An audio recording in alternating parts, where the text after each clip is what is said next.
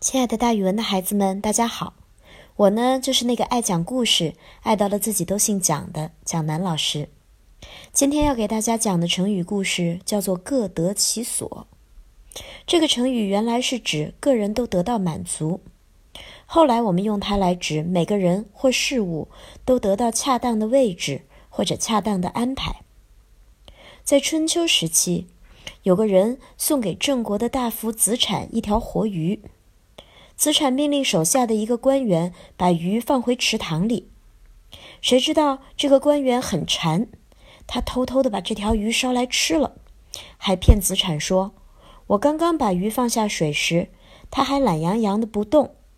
过了一会儿，这条鱼慢慢的游了起来，然后咻的一下，居然游跑了。我想帮您把鱼抓回来。”可是它游得那么快，根本找不见踪影了。子产听完了之后，非但没有生气，还非常高兴地跟他手下的这个官员说：“你看，鱼这么欢快地游走了，说明他到了他应该去的地方，他得到了应该属于他的安排。”这个官员告别子产之后，出来对人说：“你们都说子产聪明，他一点也不聪明。今天我骗了他，他还以为是真的呢。”还开心地说，还开心地说，鱼到了它应该到的地方，真是可笑。后来这个故事流传下来，这个成语也就一起流传了下来。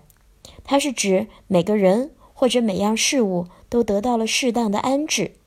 咱们可以这样造句：我们村修了新房子，年轻一点的人分到了上层，年老一点、活动不方便的分到了低的一层、二层。这样真是各得其所，大家都住上了满意的房子。好了，孩子们，今天的成语故事就给大家讲到这儿，咱们明天再见哦。